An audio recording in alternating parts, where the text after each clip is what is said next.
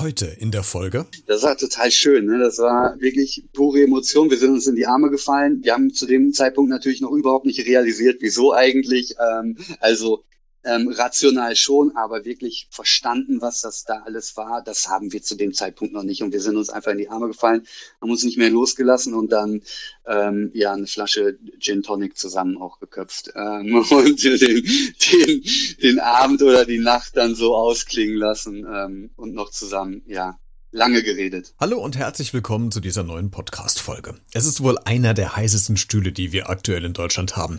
Jede Woche fließt der Schweiß, der Kopf glüht und die Augen der Kandidaten werden bei jeder Frage immer größer und die Pupillen weiten sich. Die Rede ist von der erfolgreichsten Quizshow im deutschen TV. Wer wird Millionär mit Günter Jauch bei RTL?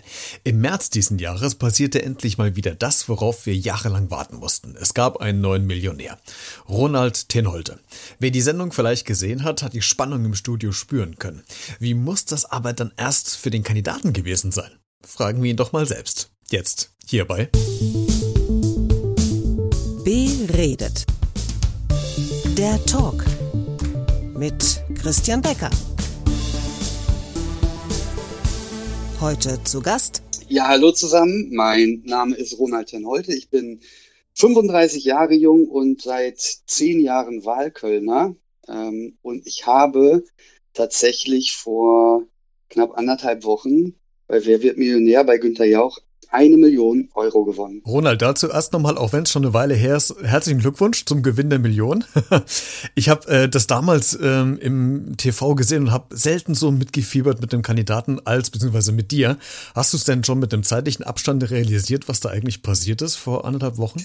Ja, erstmal vielen Dank. Ähm, jein, also so eine gewisse Sicherheit, so eine gewisse Ruhe die ich halt vorher nicht hatte. Ähm, als Selbstständiger ist das äh, nicht immer einfach, auch finanziell. Da kommt dann auf einmal so eine gewisse, ja, so eine, so eine etwas mehr Gelassenheit rein in den Alltag und das spüre ich schon. Aber ansonsten ist tatsächlich die ganze Zeit Action angesagt. Es passiert nonstop was seit der Ausstrahlung. Ich kriege so viele Anfragen und, ähm, und, und Nachrichten und habe die ganze Zeit zu tun, was mich auch total was ich total schön finde und was ich super gerne mache, aber es ist gar nicht so viel Zeit da, das alles wirklich zu verarbeiten, weil jeden Tag wieder irgendwas Neues passiert. Wo steht eigentlich die Europalette? Ähm, die eine Europalette, die tatsächlich in der Sendung gezeigt wurde, die habe ich tatsächlich nicht in meinem Besitz. Die ähm, konnte ich dann an dem Abend nicht mehr mitnehmen. Ähm, aber ich habe halt überall Paletten rumstehen. Ne? Also bei mir im Lager steht ein Dutzend Paletten. Bei uns im Laden, das ist mir im Nachhinein erst aufgefallen, ähm, haben wir so Miniaturpaletten, auf denen Vasen und Flyer ausgestellt sind und liegen. Ähm, das heißt, ich sehe jeden Tag auf der Arbeit ähm, auch hier zu Hause habe ich diese Miniaturpaletten. Also ich sehe jeden Tag überall Paletten. Ähm, ähm, habe ich vorher schon, aber jetzt achtet man natürlich noch mal ein bisschen mehr drauf und ähm, es ist, es ist natürlich total schön, so, einen, so einen greifbaren Gegenstand auch zu haben, an dem man äh, diesen Gewinn und diesen Tag einfach festhalten kann. Ne? Und da freue ich mich jeden Tag, jedes Mal, wenn ich eine Palette sehe, kriege ich halt ein Lächeln auf den Lippen. Zur Erklärung für die, die die Show jetzt nicht gesehen haben, die Millionenfrage, die du hattest, lautete in etwa, wie viele Bretter eine bestimmte Europalette hat. Du warst da ziemlich schnell hier auf der richtigen Spur bei der Erklärung der Lösung, aber dennoch nicht immer ganz so sicher, äh, was du machen willst. Das durchzog sich ja schon durch die ganzen anderen Fragen vorher. Du bist Risiko gefahren in der Show wie, wie fast kein anderer. Wie viel Spaß hat das gemacht oder hat das, äh, das Risiko doch sehr an deinem Nervenkostüm genagt? Uh, das ist eine gute Frage. Ähm, also natürlich hat das auch am Nervenkostüm genagt. Man steht ja die ganze Zeit wirklich, oder ich zumindest, ich kann das jetzt alles aus meiner Perspektive nur ähm, beantworten, ich stand da schon die ganze Zeit unter einem massiven Einfluss von Adrenalin ohne Ende. Also ich war da, ähm, mein, mein Herz hat geschlagen und gepocht ohne Ende. Also das definitiv gleichzeitig. Ähm, hat mir das auf dem Stuhl einfach super viel Spaß auch gemacht. Ne? Und ich, ähm, das, das, dieses Zocken hat mir halt, hat mir, ja, das, das, das war schon sehr ansteckend. Und ähm, also es war so eine Mischung aus Anstrengung und angespannt sein und das wirklich genießen können. Und ähm, ja, Gott sei Dank ist das dann nachher auch so zum Positiven ausgegangen. Das hätte an der einen oder anderen Frage auch echt scheitern und in eine andere Richtung gehen können. Absolut, ja. Ähm, ja, aber ich hatte tatsächlich bei den meisten Fragen eigentlich fast allen hatte ich so ein recht starkes Bauchgefühl und darauf das habe ich halt bei meiner Vorbereitung, das hatte ich auch in der Show äh, selber erwähnt, bei meiner Vorbereitung ähm, gemerkt, dass ich in neun von zehn Fällen, wenn ich ein Bauchgefühl habe, ein starkes, was in eine Richtung tendiert, dann kann ich mich darauf verlassen. Ähm, also das war so der größte Mehrwert für mich, dass ich mich wirklich wochenlang sehr intensiv vorbereitet habe auf die Sendung, dass ich gemerkt habe, okay, wenn ich da irgendwie so eine Intuition, so eine Vorahnung habe, dann kommt die irgendwo her. Ähm, ich kann mich jetzt nicht genau dran erinnern, warum, wieso, weshalb, aber irgendwo habe ich da mal was abgespeichert, irgendwo in meinem Kopf. Ähm, und daher äh, äh, ähm, rührt dieses Bauchgefühl dann. Und ähm, genau darauf konnte ich mich dann auch in der Sendung verlassen, weil ich halt diese Erfahrungswerte hatte, dass das, dass das in der Regel richtig ist. Mhm. Über die, die Vorbereitung zur Show, da äh, sprechen wir gleich mal drüber. Äh, lass uns mal über das mhm. Feeling im, im Studio äh, sprechen und da bleiben. Du hast ja eben gesagt, dass du ähm, ein gutes Bauchgefühl hast, dass du drauf gehört hast. Aber gab es, irgend, gab es irgendeinen Zeitpunkt in der Show, an dem du geahnt hast, dass du jetzt irgendwie einen Lauf hast? Das, was natürlich viele fürchten, auch bei der Sendung, viele Kandidaten, ähm, in, bei den ersten fünf Fragen Probleme zu bekommen ne, und da nicht wirklich voranzukommen. Und das war natürlich auch meine Befürchtung, sich da vor Millionenpublikum auch ein bisschen ähm, zu blamieren. Ähm, das ist Gott sei Dank nicht passiert, weil das ist klar, für jemanden, der auch nicht gewohnt ist, in der Öffentlichkeit zu stehen, ist das natürlich schon ähm, eine heikle Sache. Ne? Ähm, und da war es dann tatsächlich so, dass nicht nur die ersten fünf Fragen, sondern es waren dann die ersten, ich glaube, sieben oder acht, wo ich bei fast allen eigentlich relativ sicher war. Ähm, und das war, das war für mich ganz am Anfang auch sehr, sehr wichtig, ähm, um da Selbstbewusstsein für die, für die weiteren Fragen und die weiteren Runden zu sammeln, ähm, dass ich, dass ich gemerkt habe, okay, ich komme da gut durch und ich kann diese Fragen beantworten und ähm, vor allem ich blamier mich nicht bis auf die Knochen, weil ich bei der 50-Euro-Frage schon nicht weiter weiß. Ähm, das, das hat mir schon sehr geholfen, dass ich da so einen gewissen Lauf bis zur sechsten, siebten Frage, ich weiß nicht mehr genau, welche das war, ähm, hatte, so dass ich dann ja, wie gesagt, ein gewisses Selbstvertrauen aufbauen konnte. Ganz viele Deutsche kennen ja Wer wird Millionär und je höher die Gewinnsummen werden, desto dunkler wird sie auch im Studio. Äh, die, die Musik, äh, der pulsierende Sound, ähm, das ist ja gerade ja das, was auch so die, diese Spannung erzeugt und was mir aufgefallen ist und mit den Leuten, über die ich, mit denen ich mich über die Show unterhalten habe, die sagen das auch, dass du unheimlich fokussiert und total entspannt und relaxed gewirkt hast. Also null Aufregung, die Hände haben nicht gezittert, äh, das Gesicht war nicht nervös. Hast du dich irgendwie ziemlich stark unter Kontrolle gehabt oder bist du von Natur aus jemand, der das irgendwie gut kompensieren kann? Also, also null Aufregung, das würde ich auf jeden Fall, äh, da würde ich ein Veto einlegen. Ähm, da war jede Menge Aufregung mit dem Spiel.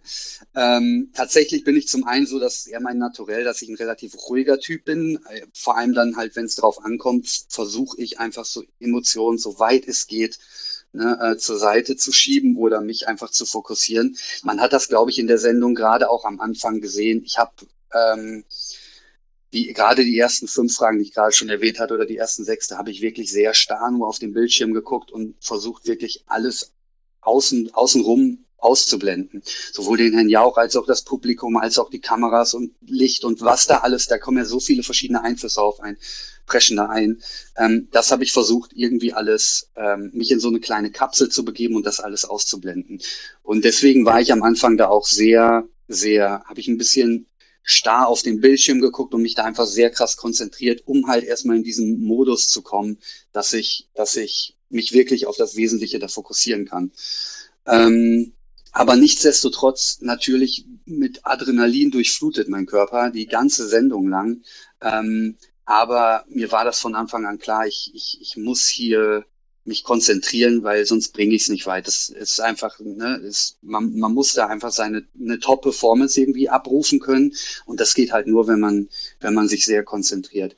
Ich habe dann, glaube ich, auch bei der zwei oder 4.000 Euro Frage hat er ja auch dann auch mal gesagt, ähm, Antwort ist korrekt und sehr humorlos oder irgendwie sowas ja, ja, in die genau, Richtung, ja, wo ich ähm, ja, wo ich wo ich schon gemerkt habe, oh okay, ich sollte jetzt ein bisschen was für meine für mein für mein Marketing auch machen. Also ich kann jetzt nicht nur ähm, so einfach ganz starr da durchbrechen. Ähm, ja, und dann, aber das, das kommt dann natürlich auch, das ist mir ein natürlicher Verlauf, dass man dann ein bisschen lockerer wird, wenn man mit dem Handy auch mal so ein bisschen ähm, quatscht und auch so seinen Spaß hat.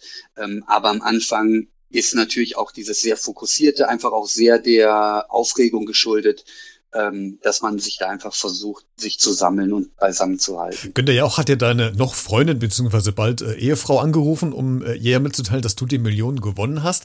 Äh, die ist ja selbst äh, Comedian, ähm, ist auf äh, Tour unterwegs, war äh, kurz vor der eigenen äh, Show. Äh, man muss sagen, es war eine Aufzeichnung, da gab es noch diese Shows, äh, die ja heute zum Teil alle abgesagt sind.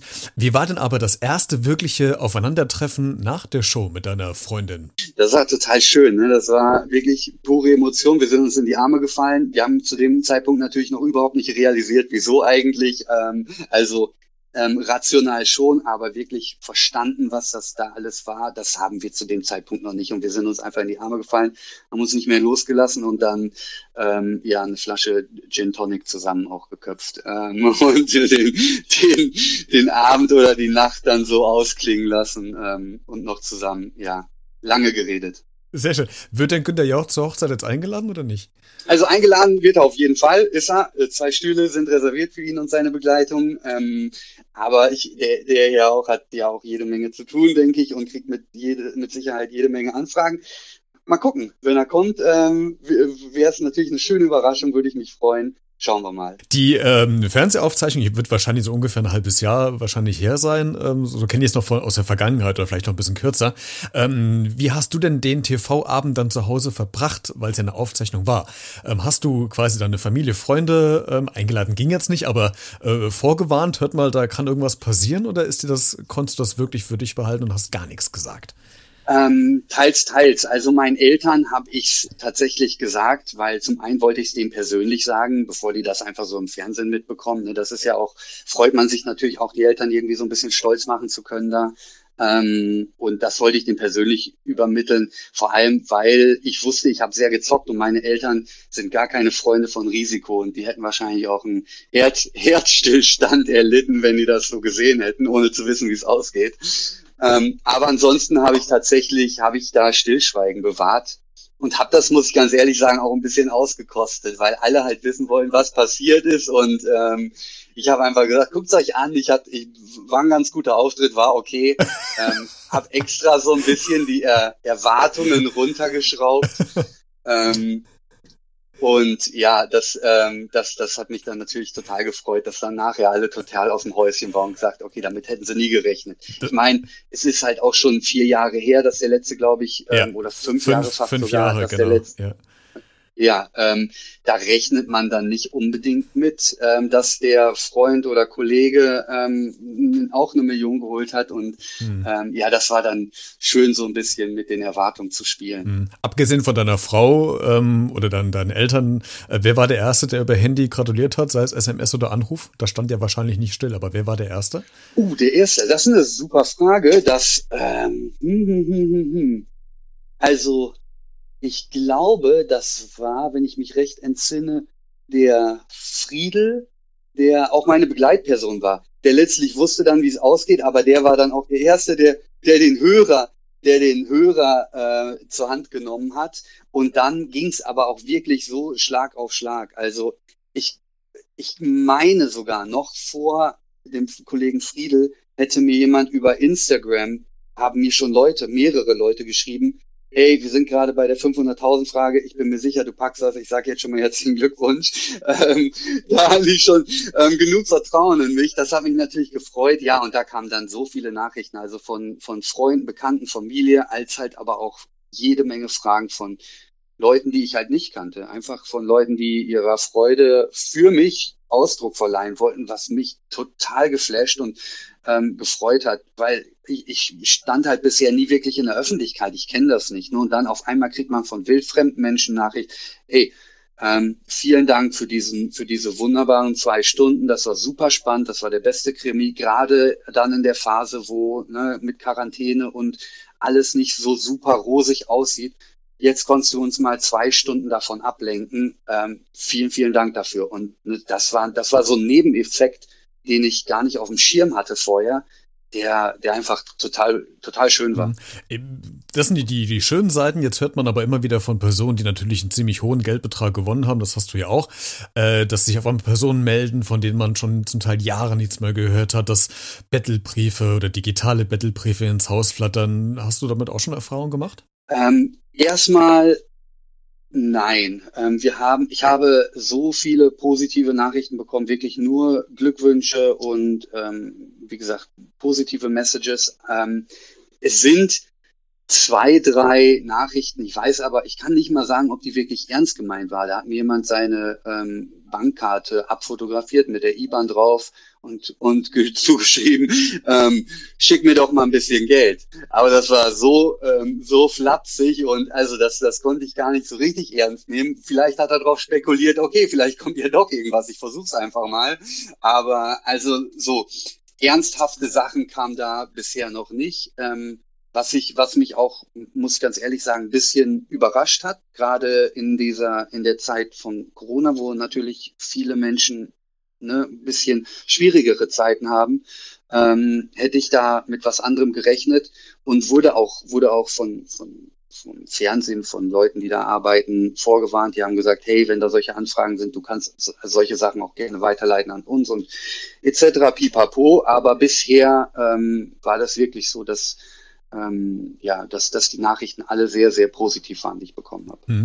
Wie wird man denn eigentlich, wenn man diese Million gewinnt, in irgendeiner Art und Weise von den Mitarbeitern noch irgendwie betreut? Also das, du hast ja gerade gesagt, es gab diesen einen Ratschlag, aber ähm, hm. dir wird ja wahrscheinlich vielleicht nicht in dem Augenblick klar gewesen sein. Da kommt jetzt eine Masse eine Welle rollt jetzt über mich drüber an Interessenten, die mit mir Kontakt haben wollen. Wird man dann irgendeiner Art und Weise irgendwie vorbereitet, gebrieft oder, oder bekommt man Tipps vom, vom Produzentenstudio?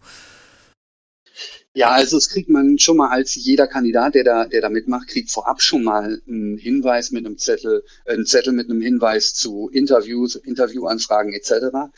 Das heißt, ähm, man hat gleich einen Ansprechpartner, wenn man Interviewanfragen bekommt. Ähm, bei mir in dem Fall war es jetzt einfach, wurde das dann nochmal ein bisschen spezieller, dass mir der PR ähm, oder Kommunikationschef praktisch von RTL damit zur Hand gegeben wurde, Kontaktdaten von dem, jemand, der die Öffentlichkeitsarbeit macht, ähm, so dass ich da immer direkt einen Ansprechpartner habe. Ich hatte gleichzeitig, habe ich natürlich die sehr glückliche Situation, dass meine, dass meine Verlobte ähm, als, als Schauspielerin und Komikerin unterwegs ist und daher eh ein Management hat und ähm, Leute um sich herum, die sich mit PR sehr gut auskennen, so dass ich da gar nicht so verloren war, wie das jetzt vielleicht ähm, andere wären, weil ich einfach mich an die Leute, die meine Freundin kennt, halt wenden konnte. Super. Ähm, Ronald, zum Schluss, ich habe noch äh, meine Hörer gefragt, ob es noch Fragen gibt, die ich dir äh, stellen soll, weiterleiten soll, stellvertretend. Äh, Thies hat geschrieben zum Beispiel, und da kommen wir zu dem, was du eben sagtest, der möchte äh, wissen, wie du dich auf die Show vorbereitet hast. Hast du dir einen Lehrplan erstellt? Hast du das nachgespielt? Wie, wie hast du dich vorbereitet auf die Sendung? Also ich habe tatsächlich, ich war schon zweimal da, 2016 und 2018 und da man bekommt etwa, bei mir war das immer so zwischen fünf und äh, vier und fünf Wochen im Voraus Bescheid, dass man an der Sendung teilnehmen kann.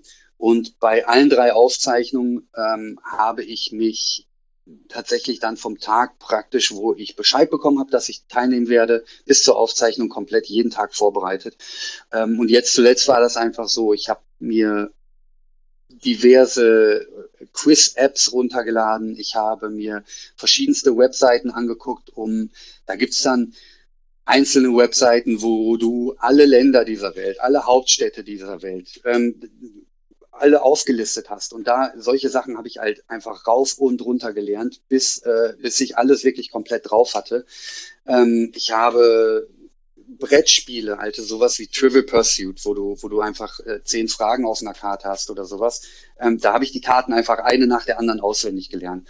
Ähm, und ja, also das, das dann wirklich vier Wochen am Stück und ähm, drei, vier Stunden am Tag schon im Schnitt. Ich habe da viel Zeit investiert. Gleichzeitig geht man, wenn man weiß, okay, man kommt in die Sendung halt auch mit offeneren Augen durchs Leben und nimmt die Sachen bewusster wahr, die man liest. Gerade so tagesaktuelle Themen ähm, die, die hat man dann einfach präsenter. Und ja, ansonsten hat es mich immer irgendwie schon interessiert, ähm, Zeitgeschehen zu verfolgen, ähm, auch Politik oder einfach mal jeden Tag in eine Zeitung zu schauen, so dass mir das nie wirklich schwer gefallen ist. Das ist eh so ein bisschen so ein, ja, ich will nicht sagen innerer Trieb, aber ähm, macht mir halt einfach Spaß und ich informiere mich gerne. Und ich glaube, das ist eine gute oder wichtige Voraussetzung, dass man einfach Spaß daran hat, auch neue Sachen zu lernen, weil sonst wird es natürlich schwer, sich das alles reinzuknüppeln.